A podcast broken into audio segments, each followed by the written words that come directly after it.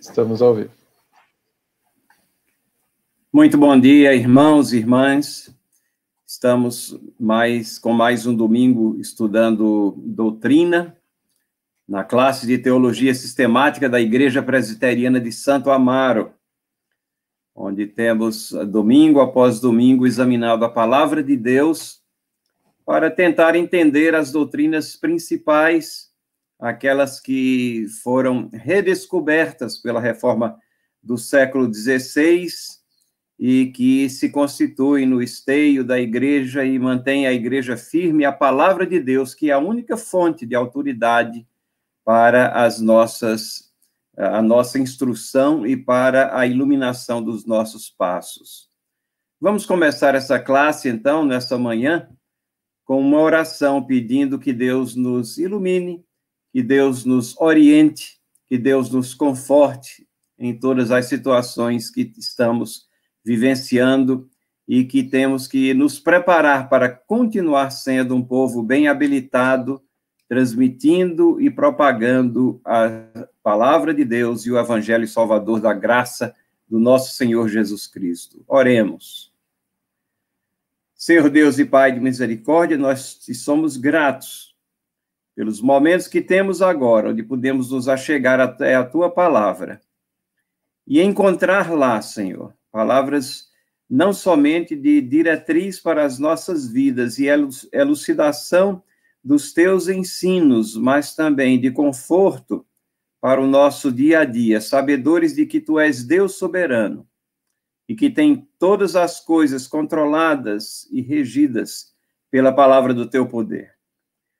E agradecemos pela igreja, porque ela tem proporcionado essas, esses momentos de podermos nos congregar, ainda que remotamente e virtualmente, com tantos nesta manhã, que agradecemos é, pela tecnologia que tem possibilitado isso e que vem de ti também a inteligência que tu tens dado a pessoas para que possamos estar conectados dessa forma e pedimos lucidez de pensamento e concentração agora em tudo aquilo que vamos ver, sempre como os berianos, olhando na palavra de Deus para ver se as coisas são realmente assim.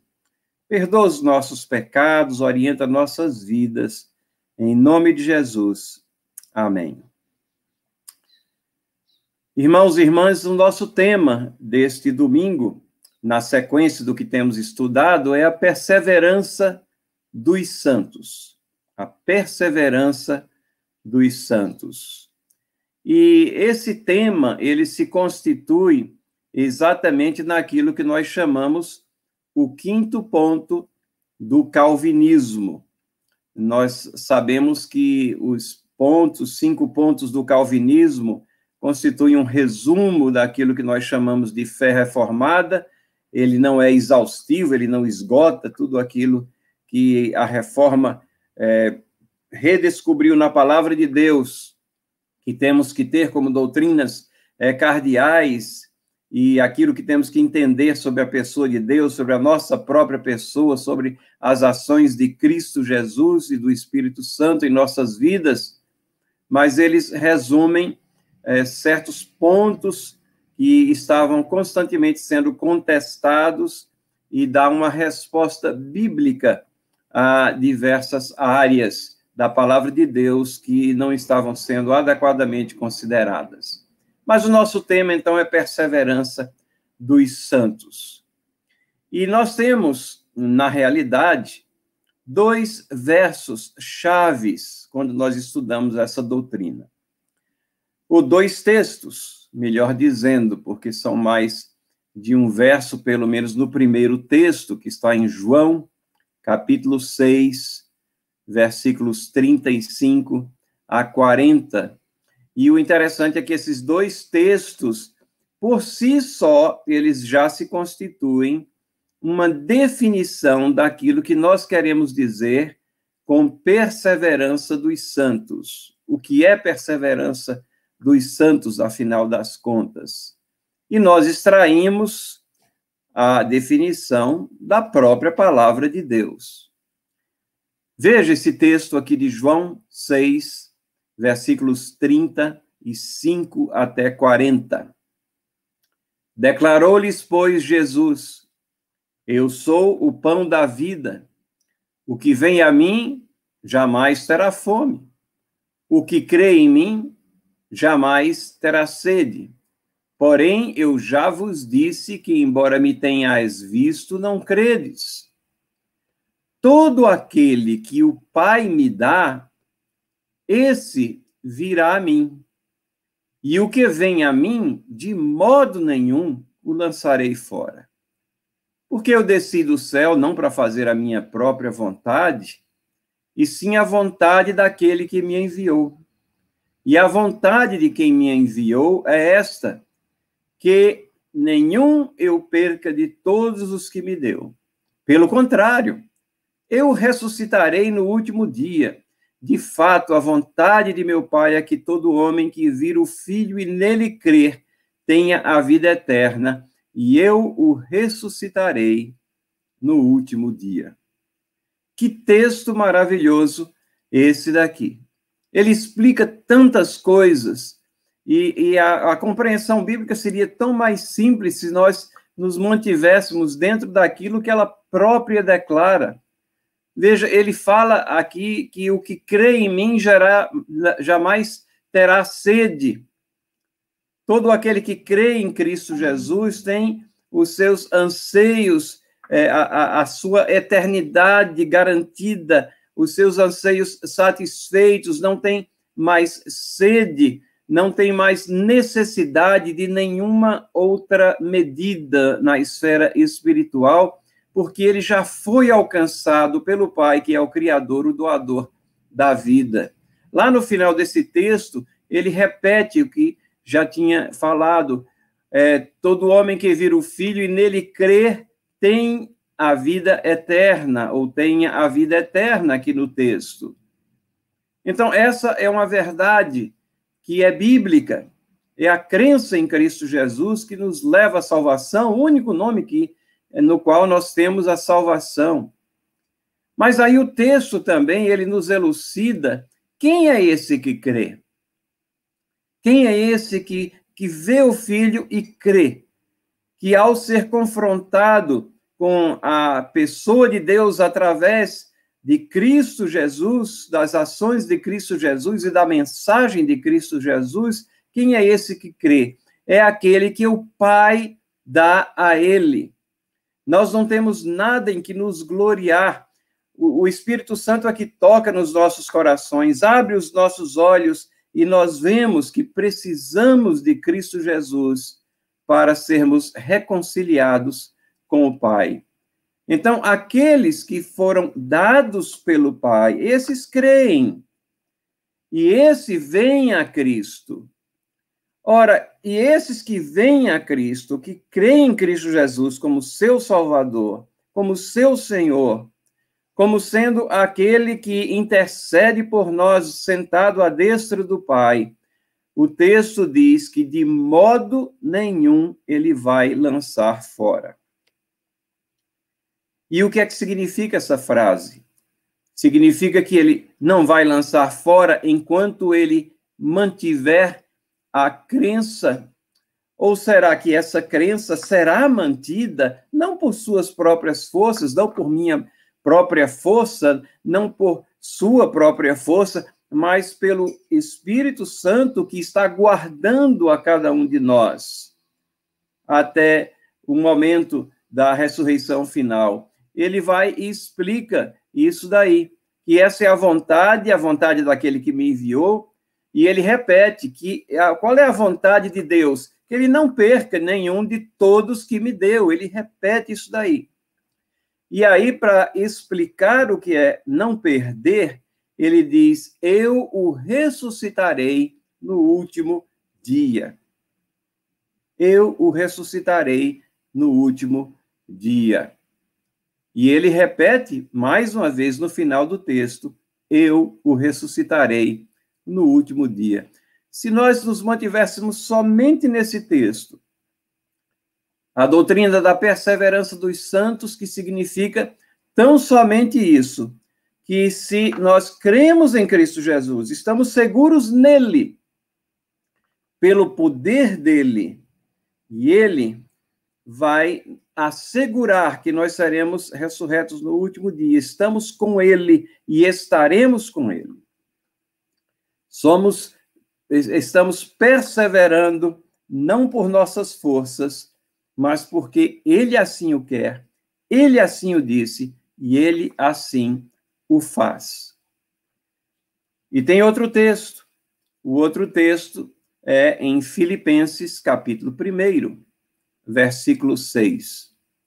E diz assim: Estou plenamente certo de que aquele que começou boa obra em vós há de completá-la até ao dia de Cristo Jesus. O Espírito Santo iniciou o processo de conversão em nós, baseado nos méritos de Cristo Jesus, baseado no fato de que ele pagou o pecado de seu povo é, lá na cruz do Calvário, ele venceu a morte, esse, e esse início dessa boa obra realizada em nós, nos resgatando do pecado, isso vai ser completado, não há dúvidas, a Bíblia fala disso claramente. Será completada até o dia de Cristo Jesus, até a glorificação, até os, o, o momento final desse processo de salvação, quando estaremos plenamente reconciliados com o Pai. Perseveramos, perseverança dos santos. Quando fala de santos, não quer dizer aqueles que não têm pecado. Essa é uma conotação que na nossa língua, às vezes, a gente usa. Aquela pessoa acha que é santa, não, santo no sentido bíblico, separados para um fim específico, é o que significa a palavra. Então, aqueles que foram separados para um fim específico de serem salvos, eles serão salvos e eles perseverarão na sã doutrina, na comunhão com Deus, baseado nos méritos de Cristo Jesus. Essa é a definição da doutrina de perseverança dos santos. Nós poderíamos até encerrar a aula agora, porque já está definida e está biblicamente fundamentada. Mas temos muitas outras coisas a ver com relação a essa maravilhosa doutrina, que é a base daquilo que nos dá a certeza da salvação. E eu disse que essa doutrina ela faz parte daquilo que nós chamamos os cinco pontos do calvinismo. Os cinco pontos do calvinismo, como já falamos aqui em aulas anteriores, eles se constituem numa resposta contra os remonstrantes, contra aqueles que estavam rejeitando certas doutrinas que falavam da soberania de Deus, e principalmente a soberania de Deus no, na salvação, e colocavam é, a, a, a, a força de, de perseverar, a força de crer na pessoa humana. A concentração era na habilidade humana e não na soberania divina. Então, o sínodo se reuniu nesses anos aí de 1618 a 1619, e desse sínodo, então, foram formuladas esses cinco pontos como resposta àquilo que é conhecido como os cinco pontos do arminianismo. Foram cinco respostas a proposições que vieram de outro campo que contestava esse entendimento. Eles são é, considerados por esse é, é acrônimo, o acróstico aí, TULIP, e que esse surgiu mais ou menos em torno de 1905, quando começou a ser conhecido é, os cinco pontos como esse nome TULIP, que é o nome da flor, é, abundante ali na Holanda, mas que também é a primeira letra de cada ponto na língua inglesa, onde surgiu, então, essa identificação. E já vimos isso em aulas passadas, eu não vou me deter, obviamente, em cada um deles, mas é a total depravação, a eleição incondicional, a expiação limitada, que nós já falamos também aqui em aula passada, a graça irresistível, e, finalmente, o quinto ponto, que é o alvo do nosso estudo nessa manhã, a perseverança dos santos.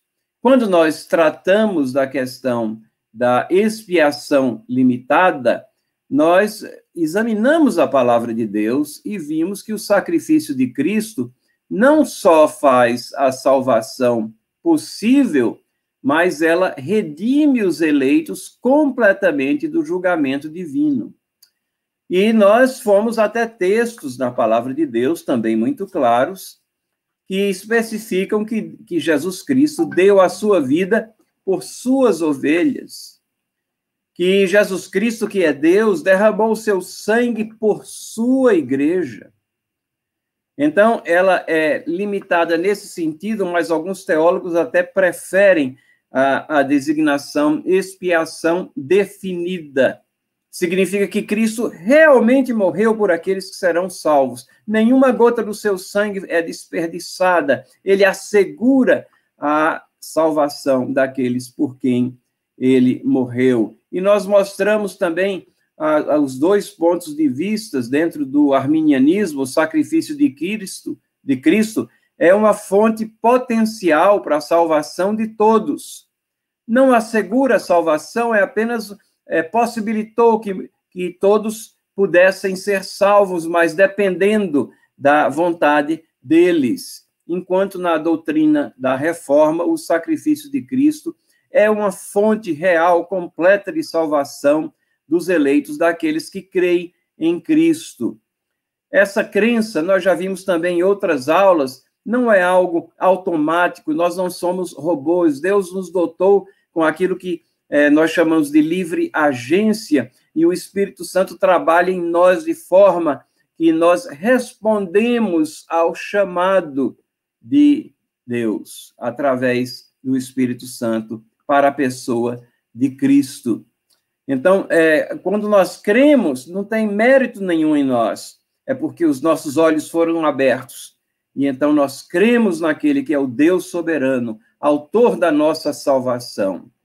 Quando nós vemos agora o quinto ponto aqui do calvinismo que estamos estudando, que é exatamente a perseverança dos santos, nós vemos que ele tem uma ligação muito íntima com a expiação limitada, ou seja, com o terceiro ponto, porque a doutrina da reforma nos leva a constatar que se Cristo realmente pagou os pecados do seu povo, e assim a Bíblia fala, Cristo pagou os pecados do seu povo, como poderia uma de suas ovelhas não perseverar e perder a salvação que Cristo adquiriu por ela?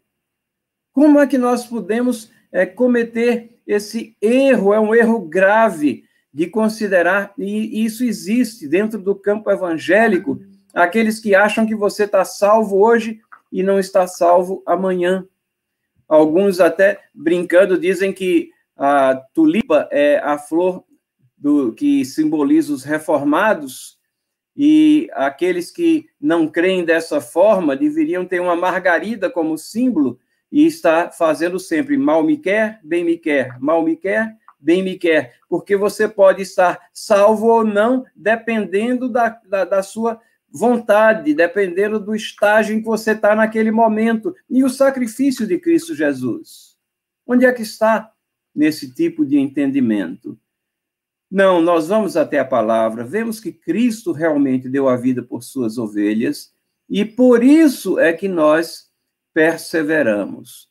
É por isso que nós perseveramos, porque aqueles textos que nós já lemos no início mostram que aqueles que foram dados a ele pelo Pai, e se nós cremos nele, nós fazemos parte desse grupo, ninguém arrebata das mãos dele. É o poder de Cristo que nos segura. É a Trindade aqui envolvida nesse processo de salvação, que nos leva desde o início, começando a obra que foi feita em nós, vai terminá-la da forma como está planejada por Deus. Eu sei que tem, é, como eu já disse, várias opiniões a esse respeito, mas nós temos que sempre voltar à palavra de Deus e ver o que é que ela nos diz. Porque se nós estamos dizendo não, é, não podemos perder a salvação e é isso que nós estamos afirmando. É, significa que a gente, então, pode é, pecar e viver como um descrente? Esse argumento foi trazido para Paulo com relação à salvação pela graça. Ele, ele estava pregando num meio que pregava salvação pelas obras, que era o judaísmo da época de Paulo. E ele diz assim na carta aos Romanos: é, que diremos, pois, vamos pecar se a salvação é pela graça? Então vamos pecar mais ainda para que venha mais e mais graça. E aí Paulo rebate esse pensamento e diz: é, de modo nenhum. E no original é assim bem forte: Deus proíba tal pensamento. Porque aquele que é verdadeiramente salvo, nós somos salvos lá, diz em Efésios 2, 8 a 10, nós fomos salvos para as boas obras. Ser salvo não é apenas passar de um, de um estágio é, anterior de pecado para um estágio posterior de pecadores redimidos e deixados lá. Não, há uma transformação, há uma nova vida. Existem carnes colocadas em ossos secos, é um milagre da parte de Deus nós sermos salvos. Receber a justiça de Cristo sobre nós, isso é um milagre de Deus. Temos a possibilidade de, de termos os nossos pecados transferidos a Cristo, que pagou por eles na cruz do Calvário, é um milagre de Deus. Esse é o grande milagre que nós temos que é, atentar para ele. Mas é, algumas pessoas dizem, então eu não posso perder a salvação, mas mesmo assim eu tenho medo de perder a salvação. Ora, é, é verdade que esse incômodo é, pode existir na vida de algumas pessoas. E uma das questões que a gente sempre é, trata quando existe esse temor é que esse incômodo em si ele já é uma evidência de que a pessoa é, com toda probabilidade, porque nós somos humanos, não sabemos as coisas de Deus, mas todas as evidências ela está dando que é uma crente verdadeira, porque o descrente não se preocupa com essas questões. Em 1 Coríntios, no primeiro capítulo, é, Paulo diz que o, os gentios ou os descrentes não entendem as coisas do Espírito, para eles são loucura, mas aquele que é espiritual, no sentido de que é, é, regenerado, é justificado, ele entende as coisas de Deus. Se ele está perturbado com essa questão, ou, ou ele está no processo de salvação ali, sendo trazido a Deus, ou ele está dando uma evidência de que, essa, que com essa preocupação, que ele é um crente em Cristo Jesus, se ele está em pecado, o que ele tem que fazer é arrepender-se do seu pecado e andar de conformidade com as coisas que agradam a Deus. Mas a Bíblia vai além, ela tem textos que elucidam esse, esse o entendimento nessa situação onde, onde pessoas é, que não são salvas às vezes estão mescladas com aquelas que são pessoas que nós dizemos são congregadas, mas não fazem parte da igreja de Cristo. E isso leva alguns a dizer: olha, Fulano estava aqui, mas perdeu a salvação. Não, será que é isso mesmo? É isso que a palavra nos ensina? Vejam 1 João, capítulo 2, versículos 18 a 20. Filhinhos, já é a última hora. E como ouvistes que vem o anticristo, também agora muitos anticristos têm surgido, pelo que conhecemos que é a última hora. João está dizendo aqui: estamos vivendo nos últimos tempos. Essa expressão que nós utilizamos muitas vezes, ela não é relacionada apenas com o fim do mundo, não. Os últimos tempos é uma expressão bíblica que diz respeito ao período em que nós estamos, desde a primeira vinda de Cristo e a sua ascensão aos céus, até a sua segunda vinda, quando ele virá como juiz para resgatar os seus e para julgar o mundo. Então, estamos nos últimos tempos durante todo esse período aqui. E ele está dizendo que durante esse período muitas pessoas emulam ah, falsas doutrinas e falsos ensinamentos, esse espírito do anticristo que é referido também em outros textos da palavra de Deus. E ele diz que é por essa razão que nós temos essa mesclagem, heresias no nosso meio, situações onde o nome de Deus ele é proferido com muita facilidade. Muitos clamam, Senhor, Senhor, mas vão ouvir no últimos nos últimos dias, nunca os conheci. Pessoas que, é, às vezes, até pregam a Deus, mas a sua vida é totalmente desregrada e, e, e que quebram é, todos aqueles aquelas diretrizes, os mandamentos mais básicos que chegam a tirar a vida de outras pessoas, que têm uma vida marcada não por santidade ou pelo desejo de servir a Deus, mas por promiscuidade. Nesta manhã, já ouvimos até no nosso no sermão é, aquelas pessoas que consideram a piedade como fonte de lucro, ou seja, piedade, ações direcionadas a Deus, têm o linguajar cristão, mas estão pensando somente no ganho. Então, conhecemos por, pela existência dessas situações que estamos aqui nos últimos tempos. Mas João continua e ele diz assim: eles saíram do nosso meio, entretanto, não eram dos nossos. Porque se tivessem sido dos nossos, teriam permanecido conosco. Percebem a doutrina da perseverança dos santos aqui nessa frase? Eles saíram e não perseveraram porque não eram verdadeiramente crentes resgatados. Porque se fossem, permaneceriam também ainda dentro da igreja, permaneceriam com a mesma devoção eh, dos demais, permaneceria com a mesma compreensão de que as coisas de Deus são sagradas e que devem ser levadas com seriedade, não levianamente. E o texto continua: eles se foram para que ficasse manifesto que nenhum deles é dos nossos. Então Deus é, tem essa é, permite situações como essa e, e dentro da sua administração divina ele ele tem dentro do, do seio da sua igreja, muitas vezes, pessoas que vão contrastar com a doutrina que às vezes eles mesmos pregam. Mas para que fique patente quando vem a derrocada e a queda, fique patente que eles não eram dos nossos. Não é que a perseverança dos santos foi abrogada, eliminada. Não, significa que eles nunca foram realmente salvos, nunca realmente creram no nosso Senhor Jesus Cristo. Mas aí ele vira-se para aqueles crentes genuínos, verdadeiros, e diz: E vós possuís um são que vem do, que vem do Santo. É o Espírito Santo que nos é, trouxe a fé, que opera em nós essa fé e que faz com que o justo ande de fé em fé, não nossa justiça própria, mas somos justificados por Cristo.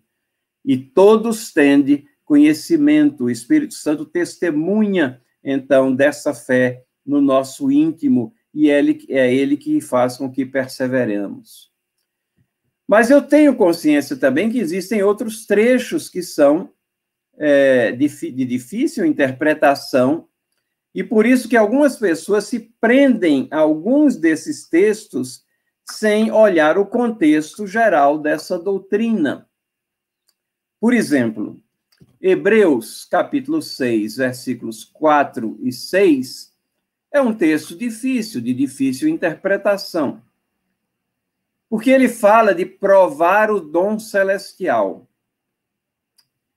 E ele diz assim: É impossível, pois, que aqueles que uma vez foram iluminados e provaram o dom celestial e se tornaram participantes do Espírito Santo e provaram a boa palavra de Deus e os poderes do mundo vindouro e caíram, sim, é impossível outra vez renová-los para arrependimento, visto que de novo estão crucificando para si mesmos o Filho de Deus expondo a ignomínia. Então, se nós pegamos, eh, pegarmos esse trecho aqui, ou esse texto isolado, nós vamos ficar bastante intrigados, né? Essas pessoas provaram o dom celestial, significa que eles, que eles creram. Mais ainda, diz o texto, que eles foram participantes do Espírito Santo. Como é que alguém pode participar do Espírito Santo sem ser crente? É, a, o texto diz que eles provaram a boa palavra de Deus e os poderes do mundo vindouro e caíram e que é impossível renová-los para o arrependimento. E então eles dizem: como esses aí não perseveraram? Eram crentes e não perseveraram. Eram crentes, mas eles crucificaram com suas ações o Filho de Deus expondo a ignomínia, ao escárnio. Então, esses aqui não perseveraram. Então, a doutrina da perseverança dos santos não é verdade. Mas será que essa interpretação é correta? E se nós é, é, lermos aqui mais adiante para procurarmos entender o que é que está sendo dito e ensinado nesse texto aqui, será que está falando de uma pessoa convertida ou será que estava falando só de alguém que estava na comunidade? Esses versos não podem ser lidos isoladamente, você não pode tirar esses versos apenas e isolá-los dos versos 7 e 8 que se seguem a ele. E olha o que é que diz lá nos versos 7 e 8 aqui em Hebreus, capítulo 6. Porque a terra que absorve a chuva que frequentemente cai sobre ela e produz erva útil para aqueles por quem é também cultivada, recebe bênção da parte de Deus. Mas se produz espinhos e abrolhos, é rejeitada e perto está da maldição, o seu fim é ser queimada. Não sei se vocês perceberam, mas há uma semelhança e harmonia intensa desse texto aqui com a parábola do semeador, que está lá em Mateus capítulo 13, versículos 18 a 23, onde as palavras do próprio Cristo falam que a semente é semeada em diversos solos. O que é a semente? É a pregação do evangelho. A semente é a mensagem de salvação. E essa ela é disseminada indiscriminadamente. O verso é, 22, principalmente da palavra da parábola do semeador, fala desses que estão semeados no meio de espinhos. Esse trecho em Hebreus, ele não está falando de pessoas verdadeiramente salvas, mas daqueles que estão no meio dos espinhos, daqueles onde cai a chuva, eles recebem a chuva. Uma chuva que é igual a que cai em cima de uma terra fértil. Eles provam o dom nesse sentido. O que é que significa provar o dom? Vejam, eles são participantes das bênçãos. Se você está num contexto cristão, você está participando daquele ambiente da harmonia que deve estar presente ali, do cuidado mútuo de um para com, uns para com os outros. São participantes das bênçãos, mas muitos são sufocados pelos cuidados do mundo. O coração não está ali. Os desejos não estão ali no meio do povo de Deus. A firmeza de, de seus anseios ali não está na palavra de Deus, mas estão atraídos pelas coisas periféricas que nada valem. Há uma aparência de seguir o evangelho. É verdade, eles fazem parte dos ajuntamentos, das atividades das igrejas, mas o coração não está regenerado.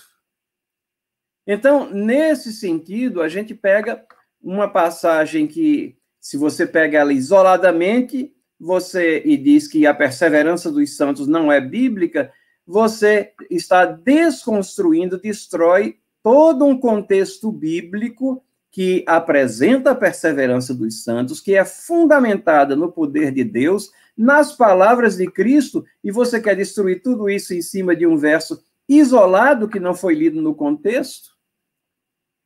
O texto em Hebreus, veja, ele não fala em perda de salvação. Não fala na possibilidade de um crente cair em pecado e de não ter condição de se arrepender. Mas ele fala daqueles que demonstram ao longo do tempo que nunca foram convertidos.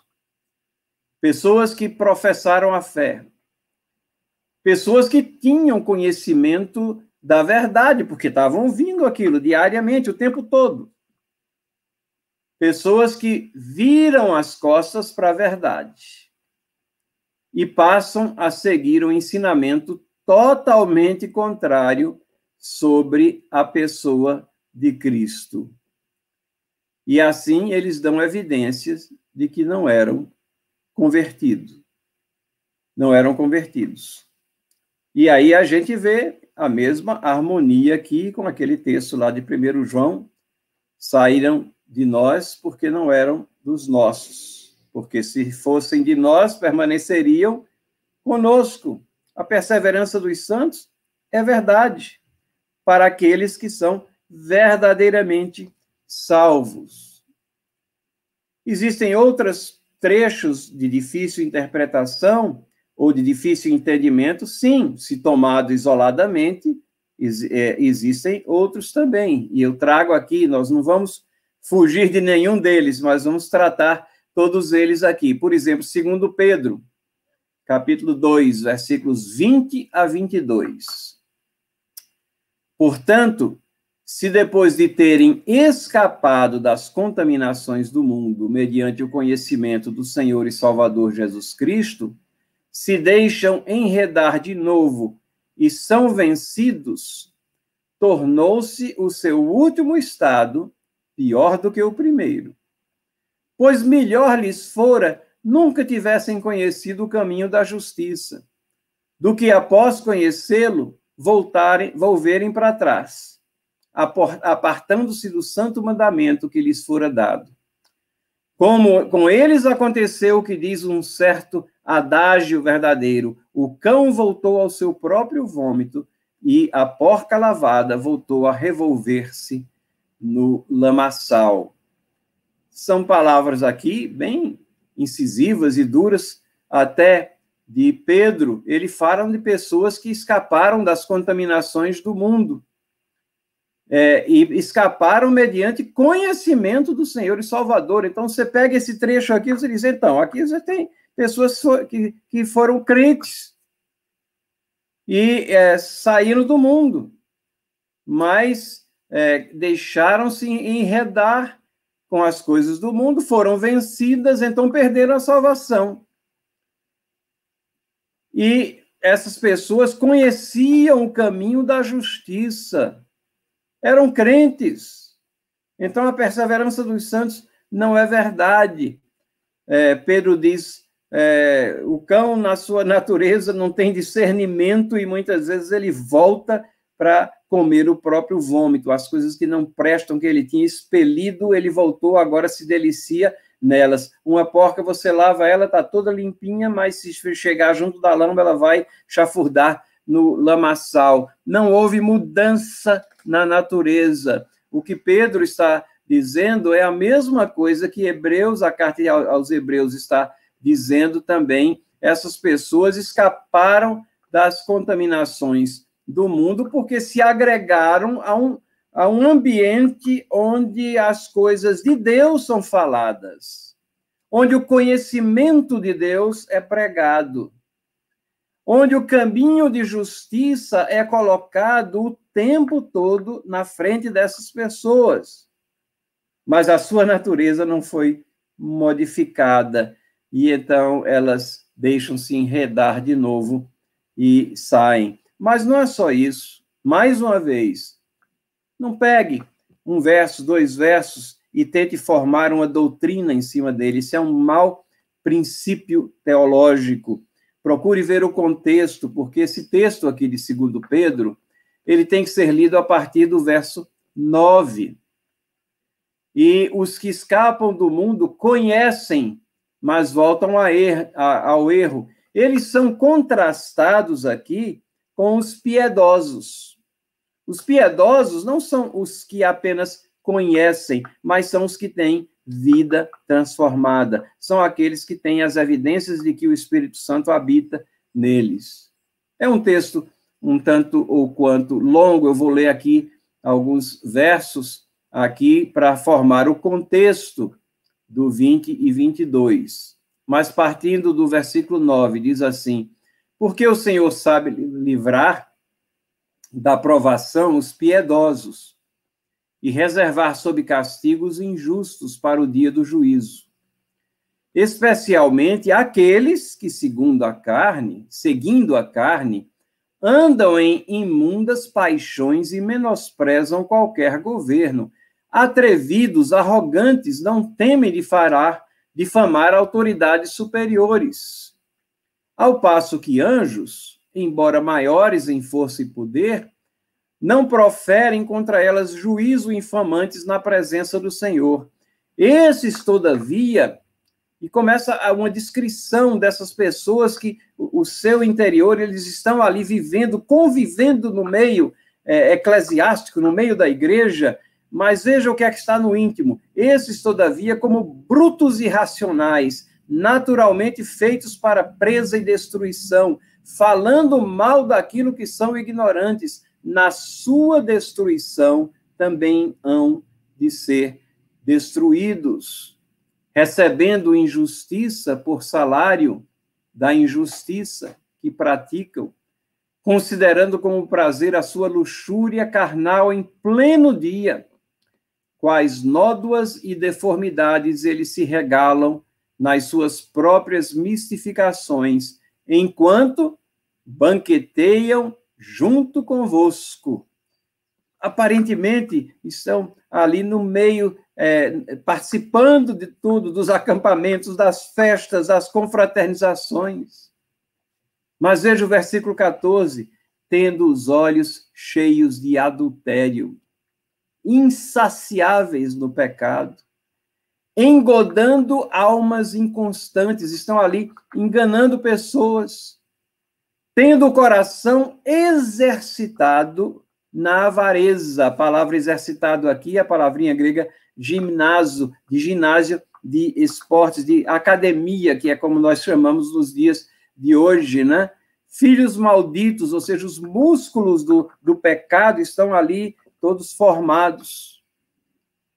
E pulando para o versículo 17, esses são como fontes sem águas, como névoas, impelidas por temporal, para eles está reservada a negridão das trevas, porquanto, por oferindo palavras jactanciosas de vaidade, engodam com paixões carnais por suas libertinagens aqueles que estavam prestes a fugir dos que andam no erro, atraem, enganam é, com paixões carnais, coisas que não vêm de Deus, que não são de Deus, mas são obras da carne, e com um comportamento libertino, os que eles enganam pessoas que estavam ali é, recebendo muitas vezes a mensagem deles na expectativa de que fosse a mensagem de Deus.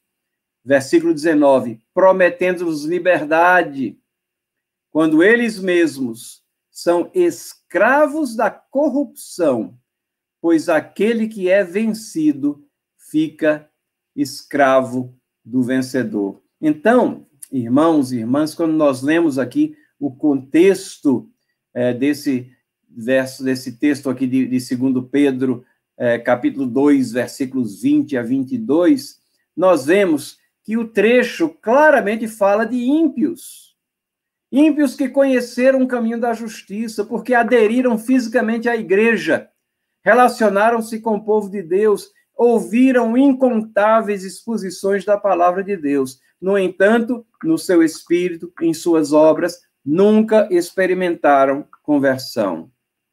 Por isso, nos versos 20 a 22, são comparados a porcos que voltam ao vômito. Viviam num clima limpo, eivado de ensinamentos que são proveitosos à vida. A lei de Deus funciona, ela traz felicidade. Eles ouviam isso e muitas vezes praticavam alguns aspectos. Mas levam sobre si a condenação de rejeitarem a tudo isso e ao Senhor da glória porque na realidade estavam enganando outros e muitas vezes enganando-se a si mesmos. Então, João e Paulo, e com relação a essa questão da perda de salvação, trazem as respostas, as respostas que são bíblicas, que parte desde a definição que nós lemos, é um ensinamento de Jesus. Perseverança dos santos é um ensinamento de Jesus, da Bíblia. A palavra de Deus deixa claro em muitas passagens que somos salvos para sempre. João 10, 26, 28, Jesus Cristo vira-se para alguns ali e diz: Mas vós não credes porque não sois das minhas ovelhas, as minhas ovelhas ouvem a minha voz. Eu as conheço, elas me seguem, eu lhes dou a vida eterna jamais perecerão, e ninguém as arrebatará da minha mão. Paulo ensina também em Romanos 8:30, e aos que predestinou, a esse também chamou, e aos que chamou, a esse também justificou, e aos que justificou, estes glorificou. Nós estamos aqui vivendo nesse estágio, justificados a caminho da glorificação, que é o processo de santificação que foi explicado pelo reverendo Leandro no domingo passado, na aula do domingo passado. Isso daqui não é encorajamento para o pecado, mas motivo de ação de graças. Nós somos salvos pelo poder de Deus, preservados pelo mesmo poder, não por nossas frágeis forças. O que ultrapassa a doutrina não tem Deus. Segundo João 9, Todo aquele que ultrapassa a doutrina de Cristo e nela não permanece, não tem Deus. O que permanece na doutrina tem tanto pai como filho. Então, muitos ultrapassam a doutrina, adicionam. Querem adicionar penduricalhos aqui e ali, novas formas, é, novas maneiras de estruturar a igreja, a igreja que foi estruturada lá, não, vamos estruturá-la agora em grupos de 12 e acaba com esse negócio de, de reuniões é, dominicais, e, ou seja, formulações humanas existem várias, esses ultrapassam a doutrina. É, é uma, é uma evidência de que Deus não está presente nessas formulações e em muitas dessas vidas. Ultrapassar é ir além. Paulo fala disso em Gálatas 1:8, fala de um outro evangelho, alguém ainda que alguém vos pregue evangelho que vá além do que vos temos pregado, seja anátema.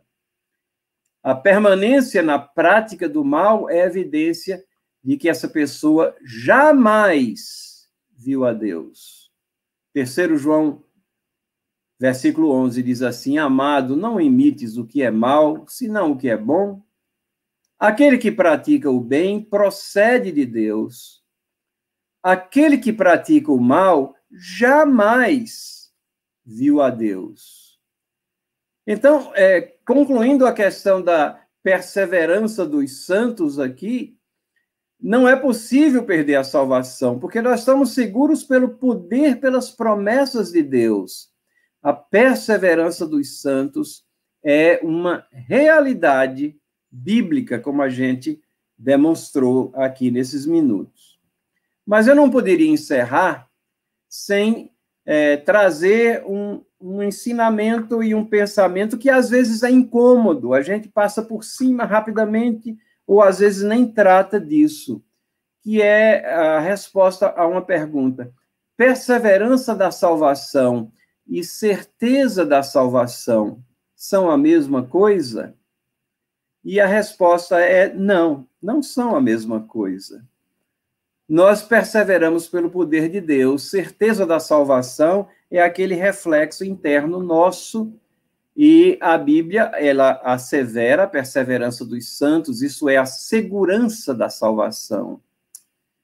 Mas quando a gente vai à nossa confissão de fé e a própria palavra, nós vemos que eles têm alguma coisa a dizer sobre a questão da certeza da salvação. E a questão é: a certeza da salvação é essencial à fé verdadeira, ou há alguns momentos onde ela pode ser abalada, mesmo naqueles que estão perseverando e que vão perseverar? E há implicações sobre isso na forma como falamos a Cristo, porque muitas vezes a pregação do Evangelho, eu lembro que uma forma de pregar o Evangelho era abordar as pessoas, é, dar um folheto, isso na minha adolescente, perguntar: você tem certeza da sua salvação? Quando você aborda dessa maneira, você já está presumindo que certeza da salvação é, está na essência da fé. Será? Por mais incômodo que seja, vamos ainda em encerramento olhar algumas dessas questões aqui. A nossa confissão de fé de Westminster, na seção 3, diz assim: essa segurança infalível não pertence de tal modo à essência da fé, que um verdadeiro crente, antes de possuí-la, não tenha de esperar muito, de lutar com muitas dificuldades. Contudo, sendo pelo Espírito capacitado a conhecer as coisas que lhe são livremente dadas por Deus, ele pode obtê-las sem revelação extraordinária, no devido uso dos meios comuns. Ou seja, como é que eu sei que eu sou salvo, que eu vou perseverar? É o Espírito testemunhando com o meu espírito. É pela, pela forma diferente como eu vou tratar as pessoas, tratar as coisas de Deus, mostrar interesse pelas coisas de Deus mas nesse estágio ou perante alguma tribulação é, intensa, perante uma situação, por exemplo, vivemos uma situação de pandemia, de confinamento, perda de entes queridos, e às vezes aquilo pode abalar a nossa certeza, não abala a nossa perseverança, mas pode abalar a nossa certeza. O texto continua aqui dizendo: é, é, pois, dever de cada um ser diligente e tornar certa sua vocação e eleição, a fim de que, por esse modo, seja o seu coração no Espírito Santo dilatado em paz. Jesus Cristo diz: A minha paz vos dou, né? E em deleite, em amor, em gratidão para com Deus, no vigor da sua alegria, nos deveres de obediência, que são os frutos próprios dessa segurança Longe esteja isso de predispor os homens à negligência. Então, a ideia básica aqui é se você tem alguma, é, algum abalo nessa questão aqui, você não pode negligenciar, voltar à palavra, começar a estudar a palavra, entrar no santuário de Deus, comunicar-se é, com Deus em oração, estudar mais a palavra e ver lá que é pelo poder de Deus que nós perseveramos. A seção 4 diz assim: os verdadeiros crentes podem ter, de diversas maneiras, a segurança de sua salvação abalada, essa certeza da salvação, diminuída, tornada intermitente, negligenciando a conservação dela, caindo em algum pecado especial. Você cai num pecado grave e você é abalado nessa questão também. Isso é um chamado para que você volte a Deus, que fira a consciência e entristeça o Espírito Santo, cedendo a fortes e repentinas tentações, retirando Deus a luz do seu rosto, permitindo que andem em trevas e não tenham luz, mesmo aos que o temem.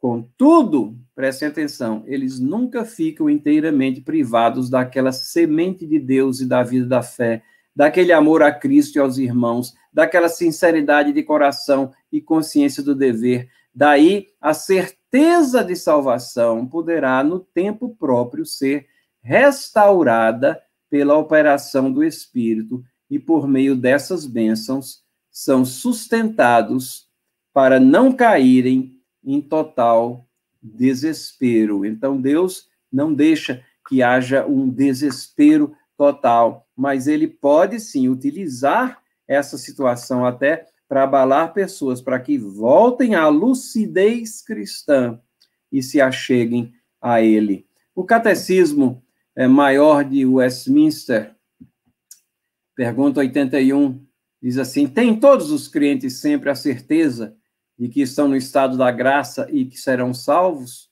Resposta: a certeza da graça e salvação, não sendo da essência da fé. Crentes verdadeiros podem esperar muito tempo antes de consegui-la e depois de gozar dela podem sentir-se enfraquecida e interrompida essa certeza por muitas perturbações, pecados, tentações, deserções, contudo nunca são deixados sem uma tal presença e apoio do Espírito de Deus que os guarda de caírem em desespero absoluto. O catecismo maior, ele é uma forma didática de ensinar a confissão, então ele está dizendo as mesmas coisas.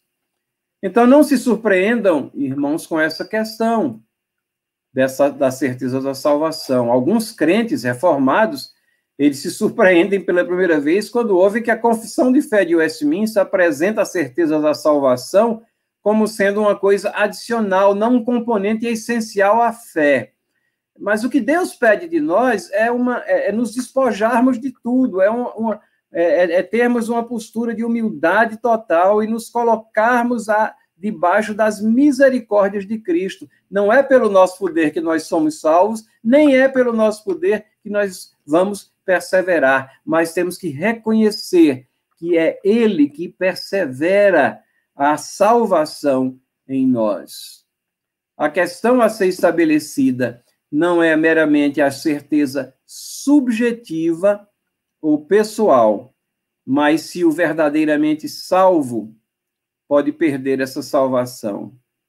Essa insegurança, que é a certeza da salvação, e aqui eu estou dizendo que é diferente de perseverança na salvação, não muda um dos pontos principais da teologia bíblica e da reforma.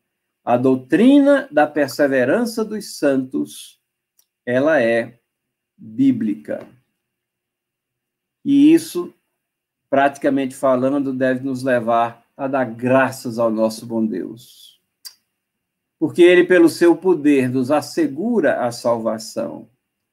Ninguém pode nos arrebatar de sua mão. Nós fomos dados a ele pelo Pai. Exatamente por isso, nós devemos demonstrar o amor que temos por ele, cumprindo os seus mandamentos. Aquele que me ama, cumpre os meus mandamentos, diz Cristo.